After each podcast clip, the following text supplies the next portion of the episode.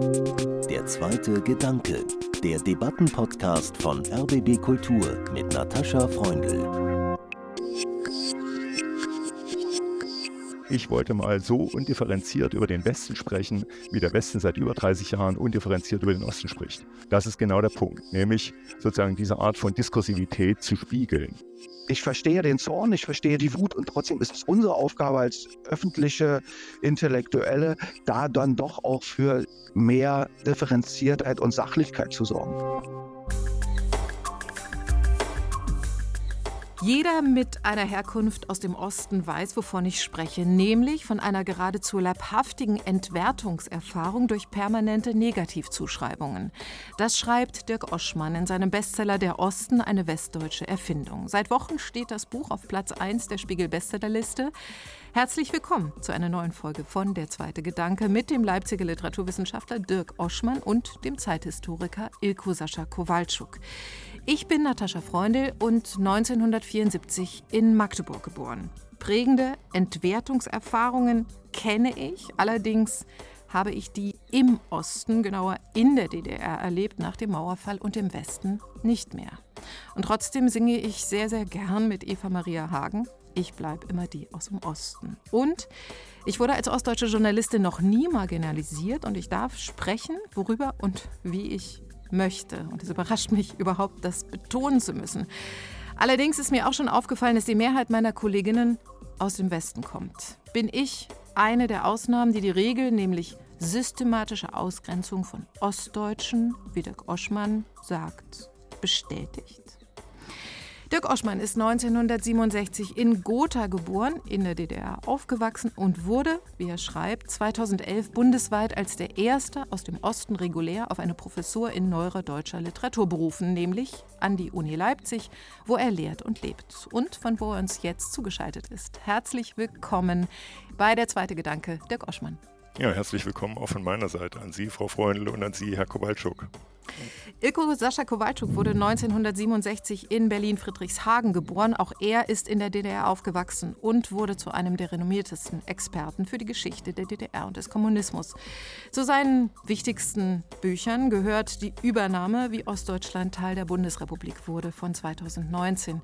Ich grüße ganz herzlich Ilko Sascha Kowalczuk. Schönen guten Abend. Herr Oschmann, Ilko Sascha Kowalczuks Buch Die Übernahme ist für Sie zusammen mit Steffen Maus Buch Lüttenklein eines der wichtigsten Bücher zur innerdeutschen Frage. Wenn Sie sagen, es sei gar nicht neu, was Sie sagen, denn das betonen Sie in Ihrem Buch immer wieder, kann man dann auf die Übernahme verweisen? Ist das eines der wichtigsten Quellen für Ihre Überlegungen, Herr Oschmann? Ja, Sie haben es im Grunde schon selber gesagt, genau so ist es. Die beiden Bücher haben mich geprägt, haben auch meinen Blick auf den Diskurs geprägt und die halte ich für ganz zentral für alle, die sich an der Debatte beteiligen möchten. Herr Kowalczuk, Ihr Buch ist ja 2019 auf sehr große Resonanz gestoßen. Wir hatten auch schon gemeinsam eine Veranstaltung im Cottbusser Staatstheater. Das war 2021, damals zu dem Jahrestag des 3. Oktober. Hätten Sie sich denn nach Ihrem Buch die Übernahme andere Reaktionen gewünscht im Sinne vielleicht eines grundsätzlichen Umdenkens, Neudenkens über die vergangenen 30 Jahre? Naja, wissen Sie, ich bin kein Träumer. Ich äh, habe das Buch ja geschrieben, weil ich eine gesellschaftliche Situation konstatiere, und äh, ich bin deshalb kein Träumer, weil ich nicht glaube, dass Bücher im Normalfall, es gibt einige Ausnahmen, in der Regel sind das traurige Ausnahmen, gesellschaftliche Zustände wirklich verändern. Dafür engagiere ich mich gesellschaftspolitisch seit 30 Jahren. Ich war Mitglied der Enquete-Kommission des Deutschen Bundestages in den 90er Jahren. Ich war 2019, 2020 Mitglied einer Regierungskommission. Und das sind eher Felder, auf denen man tatsächlich versucht, etwas konkret zu ändern. Bücher, so wie auch jetzt dieses wichtige Buch von Herrn Oschmann, Bücher sind eher dazu da, Debatten anzustoßen, damit die dann Teil eines sozusagen politischen Prozesses werden, in deren Folge sich dann vielleicht etwas ändert. Aber da sollte man seinen eigenen Anteil und den Anteil von Büchern nicht allzu hoch bewerten. Sie formulieren ja, Herr Kowalczuk, in Ihrem Buch die Übernahme ganz ähnlich wie Dirk Oschmann heute. Sie schreiben nämlich, Ossis und Wessis wurden erfunden nach der sogenannten Übernahme. Zugespitzt standen sich fortan Besser Wessi und Jammerossi gegenüber. Ersterer trat stets individuell auf. Der Begriff stand für die Herkunft. Der Ossi hingegen ist immer Ossi, egal wo und in welcher Konstellation. Es ist eine Gruppenbeschreibung, ein großer Topf, in den alle unterschiedslos hineingeschmissen wurden. Würden Sie das heute, 2023, noch genauso schreiben? Wissen Sie, das ist ja keine Erfindung von mir. Das ist ja, es geht auf eine postkoloniale Theorie zurück, Asering, und da geht es um Machtfragen.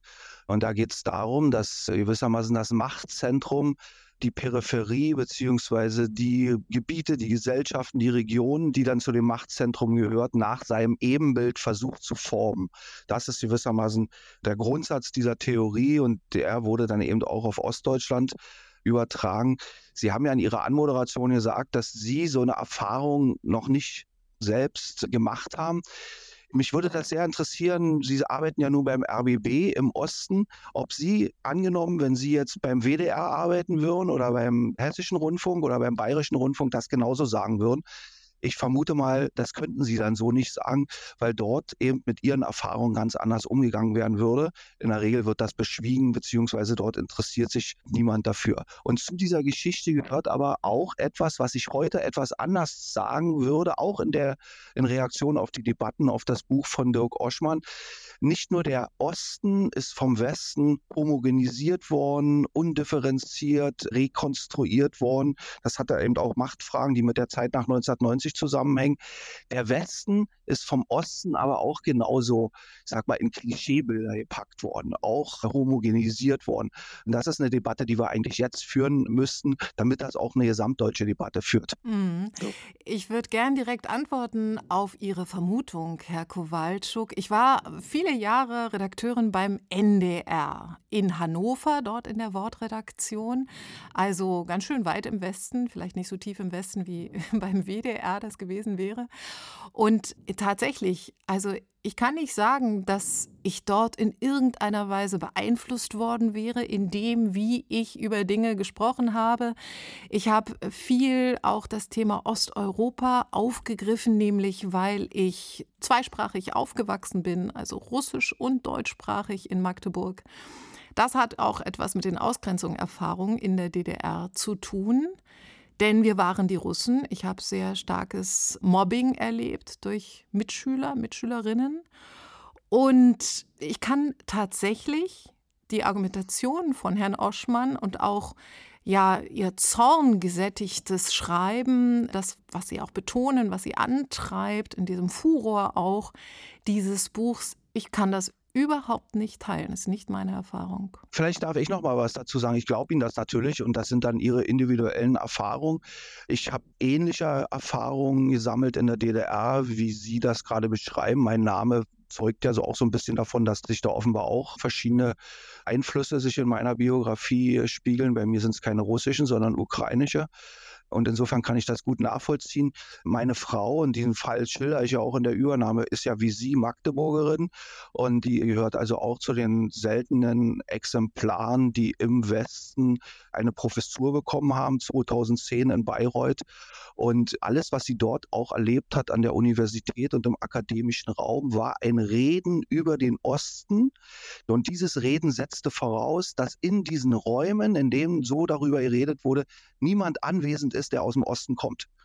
Und insofern weiß ich jetzt nicht, auch nach dem, was äh, Herr Oschmann berichtet hat und andere, was nun typischer ist. Nach meinen Untersuchungen und eigenen Erfahrungen würde ich sagen, dass Sie offenbar das Glück haben, warum auch immer, darüber könnte man vielleicht andermal nochmal reden, äh, dass Sie sozusagen diese Erfahrung nicht gesammelt haben. Ich würde die These in den Raum stellen, ohne Ihnen zu nahe treten zu wollen, dass das nicht hundertprozentig genauso war, wie Sie das schildern, sondern dass das auch sozusagen mit Wahrnehmung zu tun hat, mit unterschiedlichen Wahrnehmungen, wie darüber geredet wird, beziehungsweise wie auch nicht darüber geredet wird oder wie Ihnen zum Beispiel die alleinige Kompetenz für den Osten überlassen worden ist, nach dem Motto, na, die kommt ja daher, also sind das deren Themen, also der wollen wir mal nicht widersprechen. Auch das ist gewissermaßen Teil dieses Abwertungsdiskurses.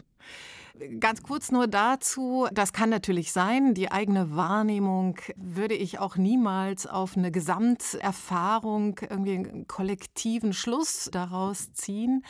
Das zum einen, äh, mir wurde auch schon Blindheit auf dem feministischen Auge vorgeworfen, das könnte hier eine ähnliche Sachlage sein. Aber bei mir kommt vielleicht auch noch hinzu, äh, was ich als Osterfahrung tatsächlich für mich äh, gewonnen habe. Ich wollte noch nie zu einem Kollektiv gehören. Also ich finde auch den Begriff des Otherings problematisch, denn die einen und die anderen, ja, wo will man dazugehören? Also ich äh, bin gerne Individualistin. Othering ist nicht eine Frage, was man will. Also da geht es nicht darum. Und ich glaube, Sie haben mich ja kennengelernt. Also ich kenne niemanden, der weniger zum Kollektiv gehören will als ich. Äh, also insofern, das sind jetzt nicht wirklich Kategorien, die man in so einer Debatte wirklich stark machen kann. Aber das führt uns jetzt vielleicht auch weg. Ich wollte Ihnen auch wirklich nicht zu nahe treten. Aber das ist natürlich sehr interessant, weil es das, was Sie erzählen, weil es auch natürlich nicht nur Sie betrifft, sondern weil äh, viele Menschen genau so reagieren wie Sie. Und das muss man ernst nehmen. Das nehme ich auch ernst. Und das äh, will ich auch gar nicht in Abrede stellen. Aber wir reden ja über die gesellschaftspolitischen Implikationen. Und da muss man das dann, glaube ich, hinterfragen, so wie man alles hinterfragen muss. Genau. Herr Oschmann, Sie haben auch ähnliche Beobachtungen gemacht wie Eko Sascha Kowalczuk, also ein bestimmtes vom Westen dominiertes Reden über den Osten. Und Sie nennen Ihr Buch eine Konsequenz der differenzierten Darstellungen, wie eben jenes Buch von Eko Sascha Kowalczuk und die Reaktionen darauf. Und Sie sagen, das Differenzieren, das hat offenbar nicht gewirkt. Es hat nicht zu einem Umdenken das Sie sich ja wünschen, wenn ich Sie richtig verstanden habe, geführt. Und Sie sagen, es braucht eben ein anderes Sprechen, zorngesättigt und frei. Können Sie das noch ein bisschen ausführen, warum dieser Zorn äh, Sie so antreibt und Sie den auch so betonen, so ausleben wollen? Also vielleicht zunächst nochmal zurück zu Ihrer Beschreibung. Erstmal finde ich es entsetzlich, was Sie da für Erfahrungen in der DDR gemacht haben. Das finde ich ganz unerhört. Es passt nur leider dann auch zu dem, was ich selber Ende der 80er Jahre beobachtet habe, nämlich, dass es da auch starke fremdfeindliche Tendenzen gab in der DDR, die mich unglaublich irritiert haben. Ich habe das schon während der Schulzeit beobachtet gegenüber vietnamesischen Gastarbeitern. Und ich habe es dann auch in Jena erlebt. Ich habe mit einem Studenten aus Aserbaidschan zusammen gewohnt, mehrere Jahre der war mein Kommilitone, der ist dann mal in Jena zusammengeschlagen worden, weil er einfach klar südländisch aussah und auch wie ein Moslem gekleidet war. Das war eine entsetzliche Sache für ihn und ich habe mich zutiefst geschämt dafür. Und es ist schlimm, dass es das gegeben hat und ja nach wie vor im unerträglichen Ausmaß gibt. Vielleicht noch eine Überlegung zu Ihren Erfahrungen, dass Sie eben das nicht so erfahren haben, wie es vielleicht viele andere erfahren haben. Und da teile ich auch Herrn Kowalczuks Überlegung dass die Mehrheit vielleicht doch so erfahren hat, wie wir es glauben, beschreiben zu können. Eine Beobachtung ist ja, dass offenbar Frauen insgesamt mit der Transformation besser zurechtgekommen sind. Vielleicht darf man das auch nicht aus dem Blick verlieren, dass Frauen vielleicht sich in gewisser Weise beweglicher, flexibler gezeigt haben, um mit den neuen Herausforderungen umzugehen. Und vielleicht ist ihnen das in manchen Hinsichten besser gelungen. Und dadurch ist auch die Form der Ausgrenzung entweder nicht da gewesen oder sie ist weniger sichtbar gewesen. Zu Ihrer Frage zurück nach dem Zorn des Buches.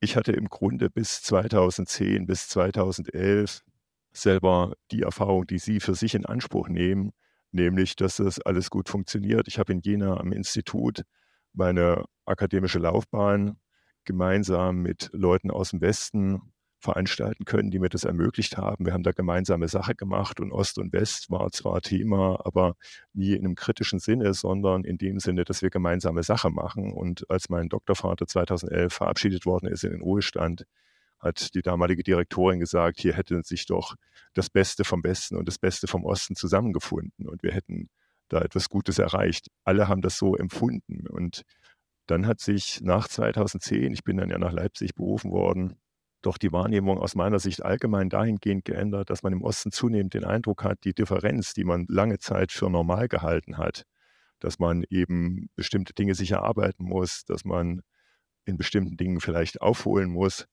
dass diese Anstrengung bisher nicht dazu geführt hat, dass die Differenz zum Westen sich verkleinert, sondern dass die Differenz bestehen bleibt und dass es offenbar auch Interessen gibt, wirtschaftliche Interessen, diskursive Interessen, Machtinteressen, diese Differenz bestehen zu lassen. Und da hatte ich dann auch etwas mehr Wahrnehmung dafür und mehr Aufmerksamkeit, aber noch nicht so, dass ich irgendwie gedacht habe, ich müsste da mich selber dazu gar öffentlich verhalten. Das ist dann erst passiert, als ich im Vorfeld der Jubiläen 2019, 2020 mehrfach gebeten worden bin, mich auch öffentlich dazu zu äußern, in Vorträgen, in schriftlichen Stellungnahmen.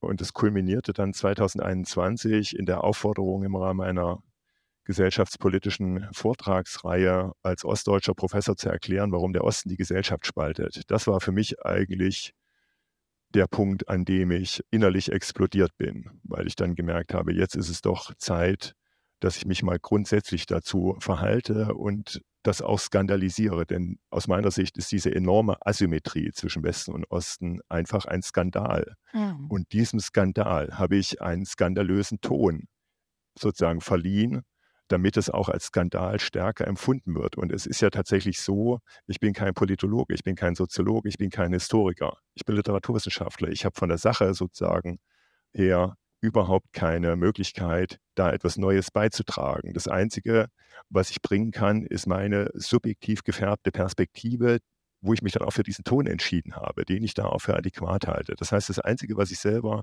hier beigesteuert habe, ist die Subjektivität der Perspektive und die Radikalität des Tons. Herr Kowalczuk, Sie sind ja nun auch wirklich nicht auf den Mund gefallen. Das kann man immer wieder in Interviews nachlesen, das kann man auf Twitter verfolgen. Das haben Sie auch damals in Cottbus gezeigt. Dennoch auch dieser Ton, der ja auch teilweise in Pauschalisierungen mündet. Halten Sie den für angemessen und am Ende auch konstruktiv im Sinne ja, einer konstruktiven Debatte, in der wir gemeinsam neu über Ost und West nachdenken. Naja, wissen Sie, mich irritiert der Ton schon, aber das hat, glaube ich, einen Grund, also den ich ganz klar auch biografisch benennen kann. Anders als äh, Herr Oschmann beschäftige ich mich seit 1990 öffentlich mit all diesen Fragen. Ich habe äh, viel über die DDR-Geschichte geschrieben, viel über die Kommunismusgeschichte und viel über den Vereinigungsprozess. War in vielen politischen Debatten intensiv involviert, in äh, parlamentarischen wie staatlichen Kommissionen, war praktisch an allen Debatten der letzten 30 Jahre beteiligt und kann daher nicht zornig sein, obwohl ich ja die Gründe dafür bei Herrn Oschmann sehr gut verstehe und ich bestimmte Einschätzungen ja auch teile, das ist ja gar keine Frage, auch wenn ich bestimmte Dinge wiederum anders gewichte und das auch historisch anders herleite und vor allen Dingen anders als Herr Oschmann die ostdeutsche Gesellschaft nicht so derart aus der Pflicht nehme und denn das, was bei Herrn Oschmann passiert, das glaube ich will er gar nicht, aber das passiert, da wird äh, die ostdeutsche Gesellschaft vom Subjekt zum bloßen Objekt, mit der irgendwas passiert und es wird gar nicht darauf eingegangen, Welche sozusagen auch Kräfte innerhalb der ostdeutschen Gesellschaft miteinander in all diesen Jahren gerungen haben, unterschiedliche Positionen bezogen haben. Wir drei haben uns im Laufe dieses Gesprächs ja schon jetzt auch biografisch verortet, wie wir das sozusagen zumindest ansatzweise, wie wir das unterschiedlich wahrgenommen haben. Und da wären ja schon innerostdeutsche Differenzen ganz klar, die in dem Buch von Herrn Oschmann meines Erachtens zu kurz kommen. Und das war aber für mich auch immer das Prägende dass in all diesen 30 Jahren die härtesten Debatten immer zwischen Ostdeutschen stattgefunden haben. Und jetzt diese neue Debatte, die also ja nicht nur durch Herrn Oschmann sozusagen ausgelöst worden ist, sondern auch durch dieses äh, Buch von der, der Historikerin äh, Heuer, die also da angeblich einen bahnbrechenden neuen Blick auf die DDR werfen will und tatsächlich nichts weiter tut, als Gesellschaft und Diktatur voneinander zu trennen. Da die harte Diktatur und hier eine kuschelweiche Gesellschaft, was historisch völliger Unsinn ist und auch so nicht funktioniert. Aber diese Debatte, und das müssen wir auch zur Kenntnis nehmen, ist bislang eben keine gesamtdeutsche Debatte geworden, sondern ist eine reine ostdeutsche Debatte. Auch das äh, Buch von Herrn Oschmann, dessen Erscheinen ich sofort begrüßt habe, und zwar mit einem ganz simplen Argument, endlich kommt da noch jemand sozusagen zu uns wenigen dazu, die in dieser Debatte in all den Jahren die Stimme erhoben haben. Und da kommt jetzt eine neue Stimme und das bringt der Sache Drive. Dafür bin ich auch sehr dankbar für dieses Buch. Das Herr Oschmann auch bestätigt, verkauft sich fast ausschließlich nur im Osten. Und ich glaube, äh, das hat etwas auch mit dem irritierenden, zornigen, wütenden Ton zu tun, für den es viele Gründe gibt, der aber letztendlich meines Erachtens also uns politisch auch nicht wirklich weiterbringt. Viele, die sich eigentlich damit auseinandersetzen müssten, ich kenne das auch von vielen, gerade aus dem Westen, die sagen, nee, das will ich mir jetzt nicht reinziehen, das will ich mir nicht antun. Und dieser Ton, der, wie soll ich das sagen, der wirft uns natürlich auch im Diskurs ein Stück zurück. Der mag politisch angemessen sein und vielleicht auch vernünftig. Zumindest die Verkaufszahlen zeigen das ja, dass da auch ein Bedürfnis im Ostdeutschland genau für diesen Ton da ist. Aber auf einer etwas abstrakteren Ebene, auf einer diskursiven Ebene würde ich sagen, da waren wir eigentlich schon ein Stück äh, weiter auch in der Ursachenfindung. Herr Oschmann, können Sie das Argument nachvollziehen? Dieser Ton wirft uns zurück. Also zunächst mal würde ich sofort zustimmen, dass man, glaube ich, anders über die Dinge redet, wenn man von Anfang an mitgeredet hat. Und das ist tatsächlich bei mir anders. Ich habe das ja auch beschrieben im Buch, dass sich äh, das geradezu eruptiv gestaltet hat, das Buch zu schreiben.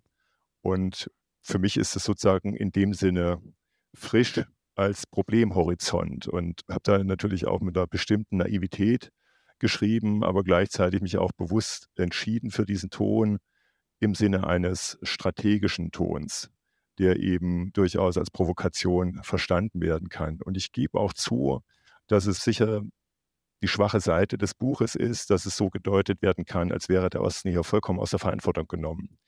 Das ist eine Entscheidung gewesen, es so auszurichten in dieser Einseitigkeit, in dieser Zuspitzung, in dieser vereinfachenden Schematisierung. Vielleicht war das Risiko zu groß, das muss man vielleicht sagen. Ich fand es aber in dem Moment wichtig, das so zu machen, weil jede Art von Ausgewogenheit aus meiner Sicht bedeutet hätte, die Wucht des Buches einzuschränken. Und die Wucht hatte es.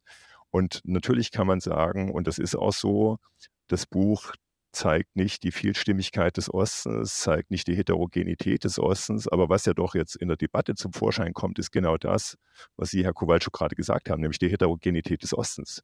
Das bekomme ich ja auch zu spüren. Ja, also in den vielen Reaktionen, die es gibt, in den verschiedenen Foren, in den verschiedenen Rezensionen, in den verschiedenen Debattenbereichen, die es gibt, zeigt sich der Osten in seiner ganzen multiperspektivischen Vielstimmigkeit. Das ist für mich eine unglaublich hilfreiche und interessante Erfahrung.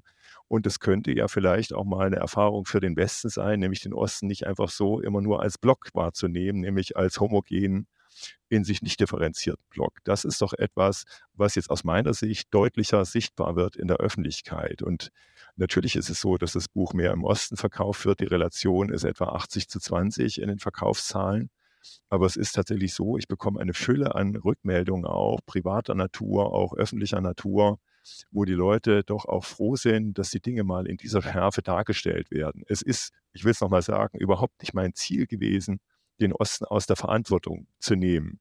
Dass das Buch so funktioniert, gestehe ich zu und dass es eine seiner Schwächen ist, gestehe ich auch gern zu. Und trotzdem würde ich sagen, dass wir jetzt seit Wochen doch anders und stärker in der Öffentlichkeit über diese Dinge reden, ist vielleicht ein Effekt des Buches. Dann kommen auch die Äußerungen von Herrn Döpfner dazu, das Buch von Frau Heuer, sodass es immer wieder neue Aspekte gab. Es gab mehr Presse, auch von verschiedenen anderen Seiten. Es gab auch das Buch von Frau Stückrath, Die Unmutigen, die Mutigen. Also es gibt doch eine Reihe von Publikationen, die jetzt stärker diese Dinge in den Blick nehmen und ich habe versucht, innerhalb dessen, was ich weiß darüber und was ich beobachte, da meine Position zu finden und zu formulieren. Das Buch von Katja Heuer, Historikerin, die in London lebt, heißt Diesseits der Mauer und möchte eine neue Geschichte der DDR erzählen. Herr Kowalczuk, Sie haben dieses Buch auch schon andernorts heftig kritisiert. Ich habe es noch nicht gelesen, kann also dazu noch nichts sagen. Zu Ihrem Buch, Herr Oschmann, kann ich nur sagen, es liest sich natürlich auch ganz anders als beispielsweise die Bücher des Soziologen Steffen Mau oder des Zeithistorikers Historikers Ego Sascha Kowalczuk. Also es ist äh, eingängiger. Es ist auch, äh, also nicht nur direkter vielleicht im Ton, sondern natürlich auch in der Argumentation eben undifferenzierter. Das betonen Sie ja selbst. Ich würde aber gern mal auf dann doch Argumente äh, zu sprechen kommen, die Sie dort unterbringen. Unter anderem, kaum eine Gruppe ist nach 1990 so benachteiligt worden wie ostdeutsche Männer. Steffen Mau, der Soziologe aus Rostock, legt das etwas ausführlicher dar. Mich interessiert, wie Sie das belegen, Herr Oschmann. Also tatsächlich ist es ja etwas, was ich mir nicht ausgedacht habe, sondern was ich direkt im Anschluss an die Studien von Steffen Mau formuliere. Und zwar im Anschluss an das Buch Lütten Klein und im Anschluss an einen Vortrag, den er letztes Jahr an der Universität Konstanz gehalten hat, den man übrigens auch noch im Netz abrufen kann. Der ist, glaube ich, auch beim Deutschlandfunk zu hören. Also man kann sich das Skript besorgen und man kann das auch hören. Und in Lütten Klein ist unter anderem festgestellt worden, dass es die erste und zweite Nachkriegsgeneration ostdeutscher Männer betrifft. Und ich sage nicht, ich will es auch nochmal betonen, weil es immer wieder falsch reproduziert wird, ich sage nicht, es sei die am meisten benachteiligte Gruppe, sondern ich sage im Anschluss an Steffen Mau, es ist eine der mit am meisten benachteiligten Gruppen. Und da gibt es einen gewaltigen semantischen und kategorialen Unterschied, den ich zu beachten bitte. Und in dem Vortrag, den er letztes Jahr in Konstanz gehalten hat, weist er darauf hin, dass es auch die jüngeren ostdeutschen Männer betrifft, nämlich die, die zwischen 1975 und 1990 geborenen, die auch mit benachteiligt werden so wie die vorherigen Generationen benachteiligt werden. Und ich erinnere nochmal daran, dass es ganz am Anfang, kurz nachdem das Buch erschienen war, ein großes Spiegel-Interview gab, das in eine bestimmte Art von Framing auch gebracht wurde. Ich habe das Interview, ein Wortlaut-Interview zur Autorisierung bekommen. Ich habe das entsprechend bearbeitet, zurückgeschickt, aber ich habe natürlich keinen Einfluss gehabt auf das Bild, mit dem das Interview eröffnet wurde. Und ich habe auch keinen Einfluss gehabt auf die Anmoderation. Und da wurde der Fokus ganz auf diesen Aspekt gelegt. Da wurde geredet davon, ich würde die Ehre der ostdeutschen Männer retten wollen, als sei das mein Punkt. Es ist ein Aspekt unter vielen, aber nicht der Hauptpunkt. Es ist auch tatsächlich nur ein Referat einer Benachteiligungsstruktur. Und das Bild, das da genommen wurde, war ein Bild ostdeutscher Männer aus dem Jahr 1993. Man sieht sie im Blaumann, man sieht sie mit Schnauzbart und Fukuhila. Das heißt, hier wird nochmal das Bild vom zurückgebliebenen ostdeutschen Mann extra aufgerufen. Und im Grunde ist es eine Fortsetzung dieser Diffamierungsgeschichte, die wir doch seit Jahrzehnten beobachten können. Mhm. Ja, also genau das, was ich kritisiere, wird hier nochmal gemacht weil der Westen überhaupt keine anderen Schubladen hat, um die Dinge zu rubrizieren. Das ist ein Riesenproblem. Und wie gesagt, ich habe mir das nicht ausgedacht, sondern das sind Referate im Anschluss an die Studien von Steffen Mau, der ein hochrenommierter Soziologe ist. Der hat den Leibniz-Preis bekommen. Das ist nicht irgendjemand, der sich da die Daten zusammengesucht hat, sondern das ist valide Forschung, auf die ich mich hier beziehe. Es ist nur eben ganz scharf und offenbar auch gezielt teilweise missinterpretiert worden und falsch wiedergegeben worden. Und da würde ich sagen, da muss man einfach genau hingucken, was da steht. Darauf muss ich dann als Philologe auch mal bestehen. Was mhm. steht da? Was sage ich und was sage ich nicht? Ja, ich muss selber zugeben, wenn ich sozusagen so einen Satz lese wie den von Ihnen, kaum eine Gruppe ist nach 1990 so benachteiligt worden wie ostdeutsche Männer und dann mir ostdeutsche Männer vorstelle, dann sehe ich Bilder aus Rostock-Lichtenhagen äh, vor mir, die wir alle sehen. Die wurden damals 1993, als es die Pogrome auf die dortigen vietnamesischen Arbeiter in in Rostock gab, wurden die ja auch medial stark inszeniert. Vieles davon ist auch bei mir hängen geblieben, hat an eigene Erfahrungen angeknüpft. Ich frage den Zeithistoriker Eko Sascha Kowalczuk, müssen wir anders, besonders über die Erfahrung ostdeutscher Männer reden? Wir müssen vor allen Dingen differenzierter über die ostdeutsche Gesellschaft sprechen. Ich bin auch ein ostdeutscher Mann, Herr Oschmann ist ein ostdeutscher Mann, äh, Steffen Mau ist ein ostdeutscher Mann. Wir sind alle mehr oder weniger der gleiche Jahrgang. Ich äh, schätze Steffen Mau sehr. Gleichwohl entfalte ich andere Perspektiven, wenn ich über die ostdeutsche Gesellschaft spreche und forsche. Wir haben ein Phänomen, seit vielen Jahren, das wir nicht nur aus Ostdeutschland kennen, sondern aus vielen Gesellschaften, fragt man die einzelnen Menschen, wie es ihnen geht sagen mit einer zunehmenden Quantität immer mehr Ostdeutsche, ihnen persönlich geht es gut. Wir waren viele Jahre bei 60, bei 70 Prozent. Mittlerweile sind die Werte noch höher gegangen. Da geht es immer um die materielle Zufriedenheit. Fragt man die gleichen Leute danach, wie geht es Ostdeutschland? dann fällt das um und die meisten sind der Meinung, Ostdeutschland geht es schlecht. Und das ist sozusagen auch ein Ergebnis von vielen undifferenzierten Betrachtungen. Das ist auch eine Frage, wie die Medien in Ostdeutschland aufgestellt werden, wie die gesamtdeutschen Medien über Ostdeutschland berichten. Vieles andere mehr, natürlich auch viele individuelle Erfahrungen.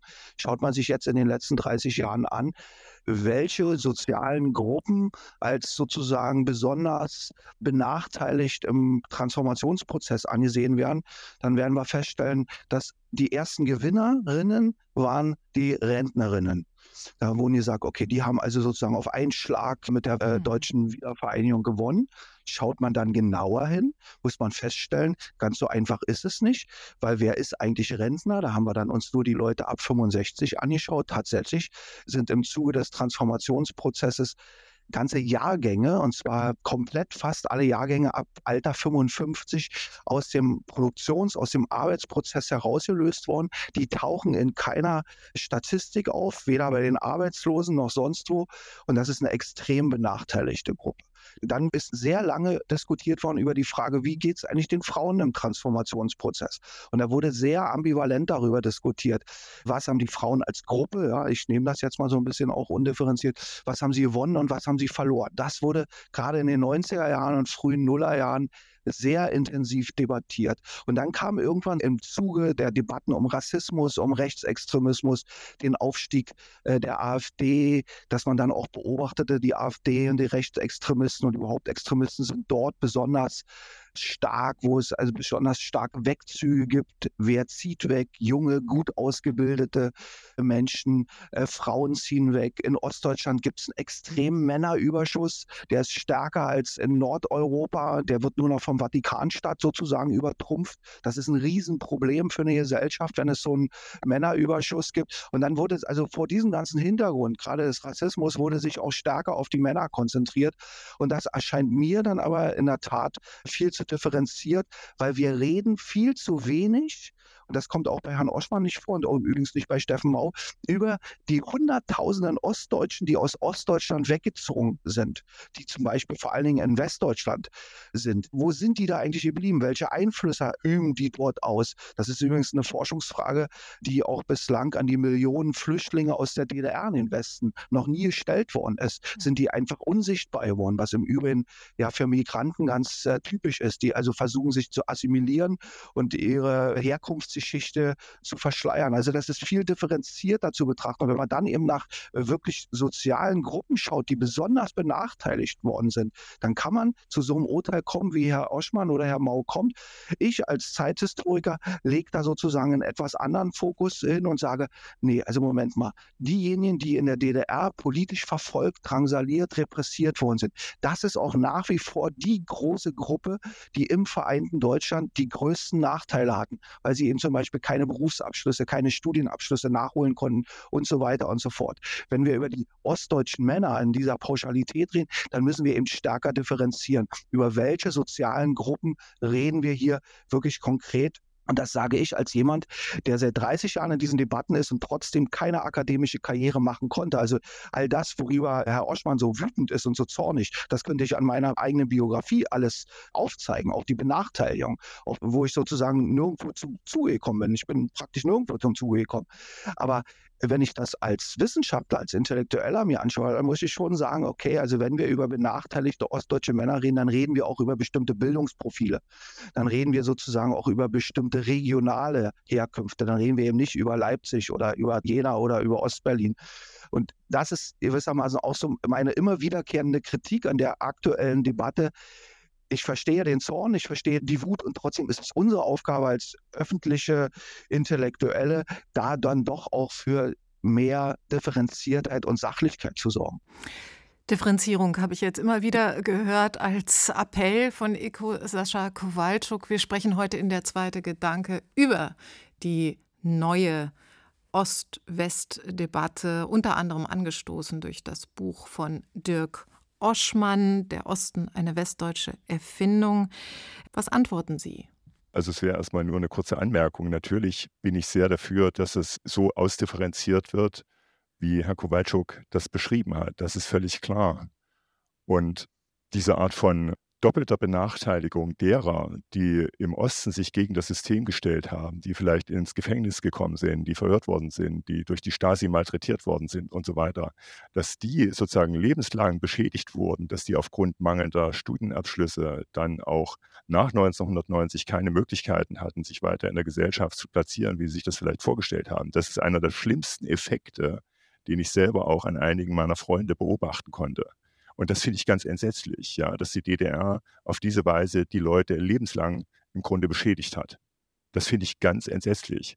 Und natürlich ist es ein Faktum, das man mit in Betracht ziehen muss, genauso wie diese generationellen Unterschiede und auch die regionalen Unterschiede, die Herr Kowalczuk jetzt angesprochen hat. Also ich sage es nochmal, ich habe bewusst ein undifferenziertes Buch geschrieben und natürlich ist das etwas, was auch Differenzierung doch mit anstoßen kann, gerade auch in der Debatte darüber. Und es findet ja statt. Ich bin auch im Spiegel-Interview übrigens von der Journalistin, die mich interviewt hat, unterbrochen worden mit der Begründung, ich solle nicht so differenziert antworten.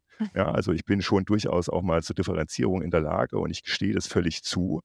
Aber es war, ich sage es nochmal, eine strategische Entscheidung, es anders zu machen. Und ich sage es auch nochmal, wir würden diese Debatten und diese Gespräche in dieser Breite nicht führen, in dieser Form einer neuen Suche nach Selbstverständigung, wenn es nicht diese Art von ja, radikaler Zuspitzung und undifferenzierten Darstellung geben würde. Das würde ich dann auch schon als Effekt doch mit in Anspruch nehmen.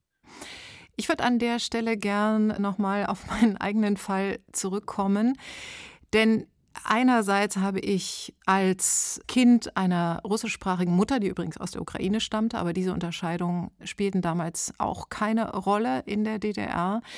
Also persönlich starkes Mobbing erlebt. Zugleich muss ich sagen, dass ich aus einer ja sehr erfolgreichen DDR-Familie komme. Also mein Vater war Parteimitglied und ich war auf einer Eliteschule. Auch in der DDR gab es Eliteschulen und ich wage die Behauptung, dass auch mein Weg nach dem Mauerfall davon auch beeinflusst ist. Also erstmal eine gewisse Bildung. Ähm, wir haben eine wirklich äh, gute Bildung, auch Mehrsprachigkeit. Ich habe sehr gut Englisch gelernt, ganz gut Spanisch auch in dieser Schule gelernt, auf der ich war, wo ich da Abi gemacht habe, dann direkt nach dem Mauerfall. Und dass sich auch gewissermaßen Eliten, die es in der DDR schon gab, in meinem Jahrgang dann auch fortsetzten. Das nur am Rande.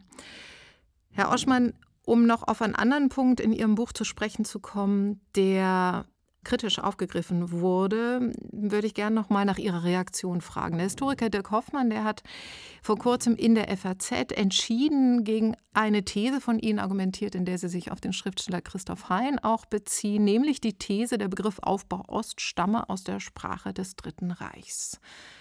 Was antworten Sie darauf? Ich antworte zunächst darauf, dass ich mich da auf den Schriftsteller Christoph Hein beziehe. Ich habe das auch ausführlich zitiert, was Hein dazu sagt. Und ich habe auch eine Hilfskraft gebeten, da bestimmte Dokumente zu prüfen. Ich kann Ihnen das jetzt nicht aus dem Kopf sagen, aber es steht in der Anmerkung zum Buch.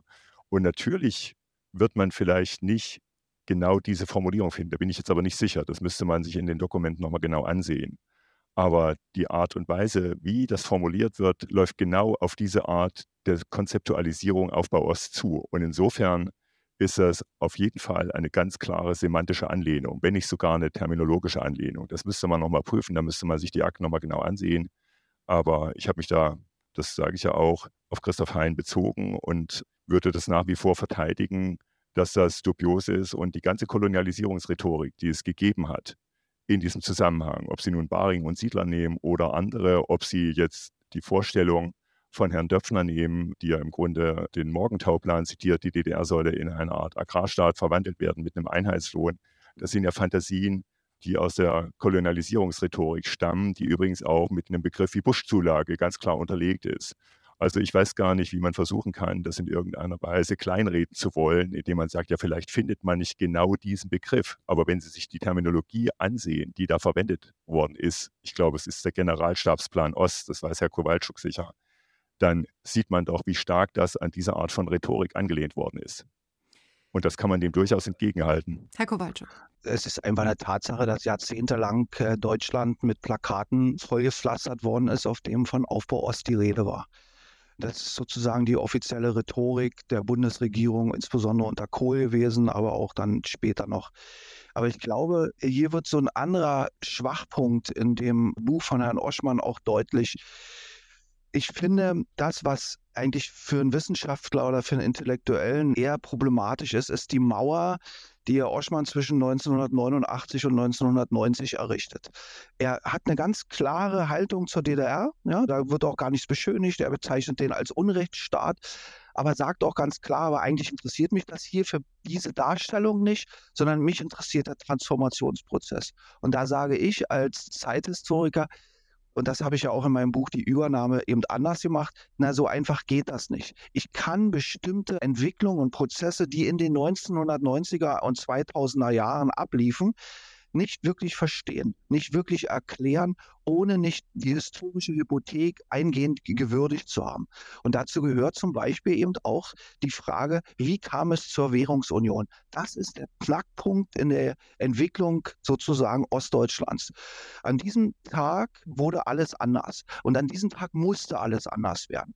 Weil mit der Einführung der D-Mark war verbunden die Einführung von Institutionen, die die Stabilität der D-Mark garantierten, und zwar nicht nur im Osten, sondern im Westen und damit in ganz Europa. Und diese Institutionen mussten vielleicht nicht so, wie es dann praktiziert worden ist, aber von der Grundidee her mussten von Profis geleitet und geführt werden, die sozusagen wissen, worum es hier in diesen Institutionen geht. Da brauchte man keine Lehrlinge. Und das musste sozusagen wirklich in einer historischen Sekunde passieren. Und dass das so passiert, das war der große Wille der meisten Ostdeutschen, und zwar von drei Viertel. Ich gehörte übrigens nicht dazu, um das ganz klar zu sagen, weil ich jetzt so wie so ein Apologet dieses Prozesses spreche. Ich habe mir das 1990 anders vorgestellt. Aber in dem Moment, in dem die Ostdeutschen sagten, wir wollen das so, gab es kaum noch Handlungsspielräume. Im Einzelnen schon, aber nicht in den großen Dingen. Das ging dann weiter, dass die Ostdeutschen sozusagen auf einmal Westgeld hatten und mit diesem Westgeld keine Ostprodukte mehr kaufen wollten. Auf der anderen Seite kamen ganz viele Westdeutsche in den Osten und hier kam das nächste Problem, über das wir eigentlich bis heute reden. Die Westdeutschen, die dort als sogenannte Aufbauhelfer kamen mit der sogenannten Buschzulage, wobei ich ganz bewusst den Vergleich zum Kolonialismus vermeide, weil Kolonialismus war etwas, was nicht von den kolonisierten Menschen gerufen wurde.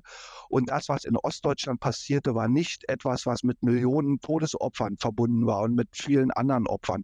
Der Transformationsprozess im Ostdeutschland war ein Schock so ein Transformationsschock, den gab es nirgendwo sonst in Osteuropa. Und zugleich war die soziale Federung, die die ostdeutsche Gesellschaft traf, nirgendwo so weich wie sonst in Osteuropa.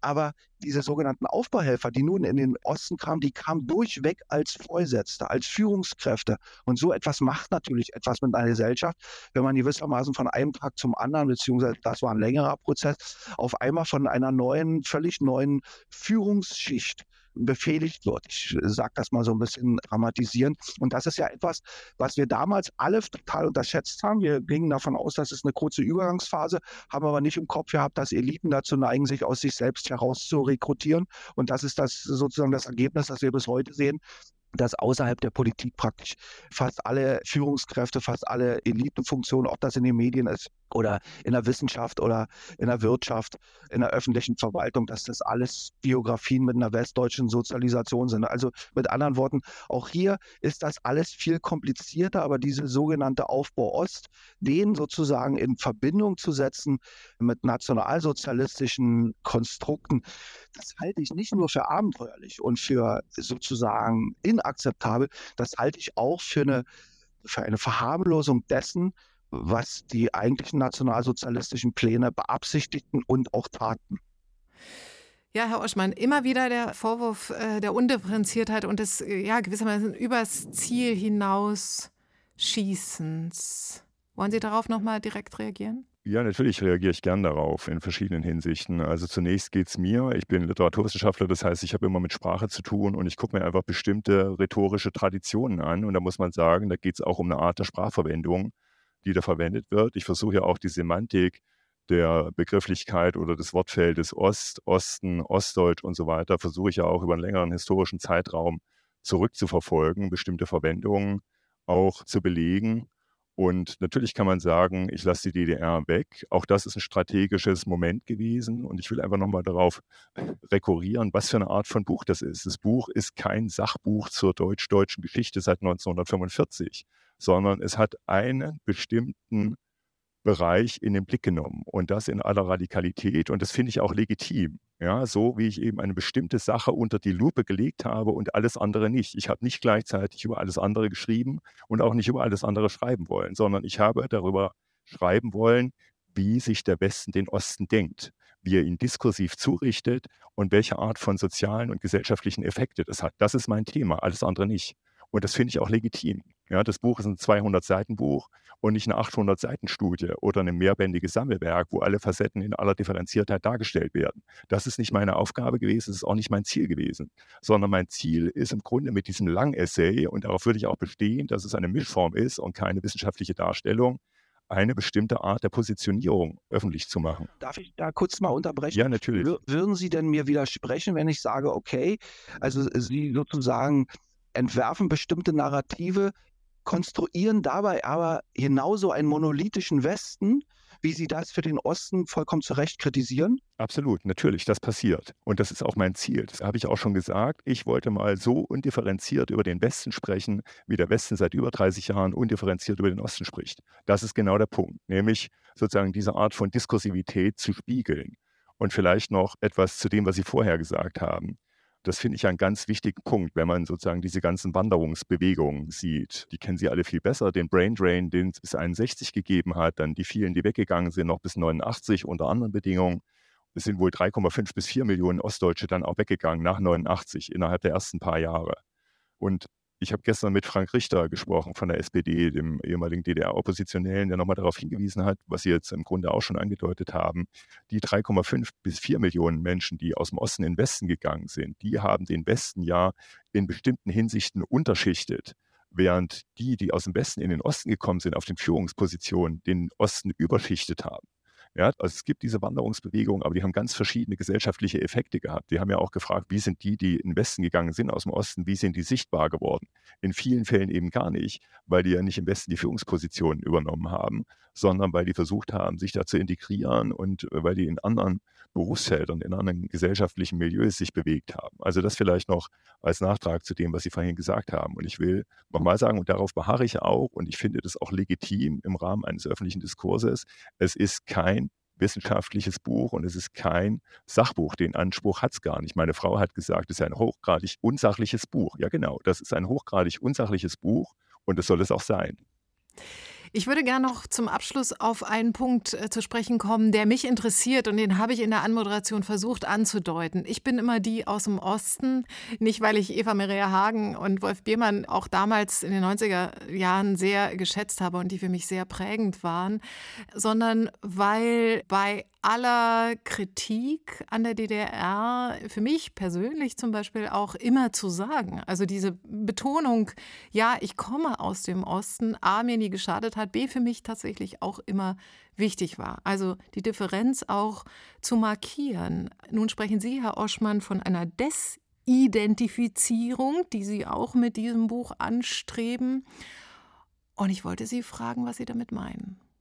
Der Begriff stammt von dem französischen Sozialphilosophen Jacques Rancière, der darauf verweist, dass man sich nicht nur identifizieren kann, dass man sich nicht nur eine Identität auch zuweisen kann, sondern man kann auch das Recht in Anspruch nehmen, sich eine Identität nicht zuweisen zu lassen, im Sinne einer Fremdzuschreibung, im Sinne dieses Othering, das Herr Kowalczuk schon angesprochen hat.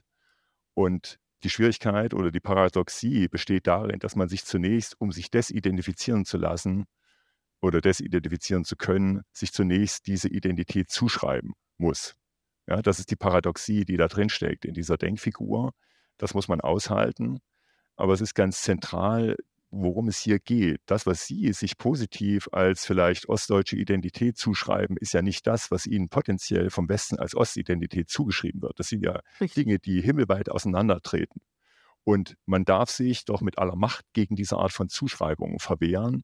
Und wenn ich das richtig sehe, die Jüngeren, die mich ja auch in Teilen scharf kritisiert haben und kritisieren, sind vor allen Dingen Ostdeutsche, die in den 80er Jahren geboren wurden, die zum Beispiel viel offensiver mit ihrer Ostherkunft umgehen, die das produktiv zu wenden versuchen, die da ein spezifisches Potenzial sehen. Es gibt ja auch diese Initiativen, dritte Generation Ost oder Wir sind der Osten und anderes mehr, das kennen Sie sicher genauer als ich. Da würde ich aber gleichzeitig fragen, ob das nicht selber, also diese Art von positiver Besetzung, ob das nicht ein Effekt erst ist dieser jahrzehntelangen Negativzuschreibung, dieser Ausgrenzung, dieser diskursiven Ausgrenzungsmechanismen. Also die Frage ist hier, was ist zuerst da? Ja? Das Ostbewusstsein, das Neue, oder ist es nicht die Zuschreibung, die negative Zuschreibung, die eine solche Form der positiven Selbstermächtigung erstmal nötig werden lässt? Ja, ist die Frage wie nach dem Huhn und dem Ei. Mhm. Was ist zuerst da? Mhm. Und ich würde sagen, es ist eben ein Effekt dieser diskursiven Ausgrenzungsmechanismen. Und die sind ja nicht nur diskursiv, sondern die sind real gesellschaftlich, die sind ökonomisch, die sind kulturell, die sind finanziell in ganz verschiedenen Hinsichten. Und mhm. sie machen sich eben auch unter den Jüngeren bemerkbar, weil die Benachteiligungsstrukturen ja nicht verschwinden. Die Studie Der lange Weg nach oben aus dem letzten Jahr von der Uni Leipzig hat ja gezeigt, dass die Asymmetrie und die Benachteiligung weiter bestehen bleiben und dass sie zum Beispiel Karriere nur machen können, wenn sie aus dem Westen kommen oder über Stationen im Westen oder im Ausland, wobei es auch wieder das richtige Ausland sein muss. Also es muss dann schon Westeuropa sein oder USA und nicht etwa Bulgarien. Ja, auch da gibt es sozusagen diese Entwertung des Ostens in anderer Hinsicht. Also ich beziehe mich dabei unter anderem auf Valerie Schönjan, eine freie Autorin, die für die Zeit schreibt, Jahrgang 1990, auch aus Sachsen-Anhalt stammend. Ähm, die hat das Buch geschrieben, Neues Ostbewusstsein. Eko Sascha Kowalczuk, äh, brauchen wir ein neues Ostbewusstsein, auch im Umgang mit Krisen, wie wir sie heute ja zuhauf erleben? für Gesamtdeutschland? Also, wissen Sie, ich komme aus einer ganz anderen politischen Ecke, aus einer ganz anderen Denktradition. Ich gehöre zu einer Minderheit, die auch in den 80er Jahren in größtmöglicher Distanz zur ostdeutschen Mehrheitsgesellschaft stand. Für mich war das eine unerträgliche, mitmachende und sich unterwerfende oder sogar die Diktatur freudig begrüßende und bejahende große Gruppe, die jeden Schwenk, den die Parteiführung vorgab, mitmachte. Und zwar nicht unbedingt, weil die meisten davon so überzeugt waren, sondern aus opportunistischen Gründen, wegen mir auch aus Überlebensgründen. Das äh, finde ich absolut legitim. Mit anderen Worten, ich lebte in diesem Land und hatte eine sehr große Distanz zu dieser Mehrheitsgesellschaft. Daran hat sich nach 1990 nichts geändert und das hat sich im Laufe der Jahre eher noch vergrößert. Wenn ich sehe, wie der Rassismus in Ostdeutschland in die Mitte der Gesellschaft schon lange angekommen ist, und zwar seit den Baseballschlägerjahren. Wenn ich sehe, wie heute die blutrünstige Diktatur von Putin in großen Teilen Ostdeutschlands verharmlost wird, verniedlicht wird, beziehungsweise begrüßt wird. Wenn ich sehe, wie in keiner anderen Region Europas die Solidarität mit der Ukraine aufgekündigt wird, dann habe ich ehrlich gesagt große ja geradezu Angst, wenn es um ein ostdeutsches Sonderbewusstsein oder Selbstbewusstsein geht. Also das ist sozusagen der eine Punkt, woraus man auch meine, meine Engagiertheit sieht, meine Emotionalität und dass ich sozusagen für mich ziemlich wenig Gründe habe, mich mit der ostdeutschen Mehrheitsgesellschaft auch heute gemein zu machen. Und hier übrigens sind alle demoskopischen Untersuchungen, die verharmlosen eher das eigentliche Problem, vor dem wir stehen. Und es ist eine große Herausforderung vor Demokratie und Freiheit, was in Zukunft durch den Einsatz von KI und anderen Sachen Sachen noch viel, viel dramatischer werden wird. Und zum anderen, ganz nüchtern betrachtet müssen wir einfach zur Kenntnis nehmen, dass es in allen Regionen Europas einzelne Regionen gibt, die sozusagen abgehängt sind, die nicht so zum Zuge kommen wie sozusagen das Zentrum. Und Ostdeutschland wird dauerhaft eine Region bleiben, die gewissermaßen im Vergleich zu Bayern oder zu anderen Regionen des Westens benachteiligt bleiben wird. Wir machen jetzt hier einen Punkt. Unsere Leitung ist äh, vorbei. Ich danke Ihnen ganz herzlich für die intensive Debatte. Eko Sascha Kowalczuk in Berlin und Dirk Oschmann in Leipzig. Dankeschön. Ja, vielen Dank. Dirk Oschmann wünscht sich als Reaktion auf sein viel diskutiertes Buch ein neues Sprechen über und mit Ostdeutschland. Ich wünsche mir im Zuge dieser aktuellen West-Ost-Debatte mehr Widerspruchsgeist in Ost und West. Mehr Mut, selbst zu denken und zu sprechen. Differenziert, zugewandt, anti-opportunistisch. Wir haben die Freiheit, wir sollten sie nutzen, jede und jeder für sich. Das war der zweite Gedanke. Heute mit Dirk Oschmann und Ilko Sascha Kowalczuk, von dem im Juli ein neues Buch erscheint über Walter Ulbricht, den maßgeblichen Mitbegründer der DDR und ersten Staatsratsvorsitzenden. Ich bin Natascha Freundl. Danke fürs Zuhören und Mitdenken.